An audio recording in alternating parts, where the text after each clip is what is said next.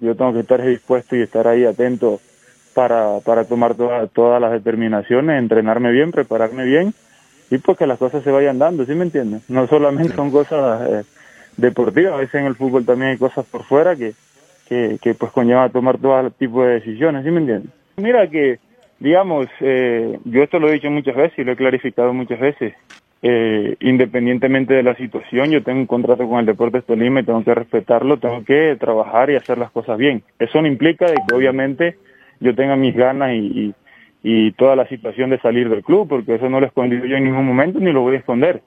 Y cuando se dé la posibilidad, pues lo que voy a hacer, porque, eh, digamos, hay diferentes situaciones y ambiciones personales y profesionales que yo quiero llenar también, que a lo mejor Deportes Tolima no está dispuesto a, a, a, llegar a, concretar conmigo, ¿sí me entiendes?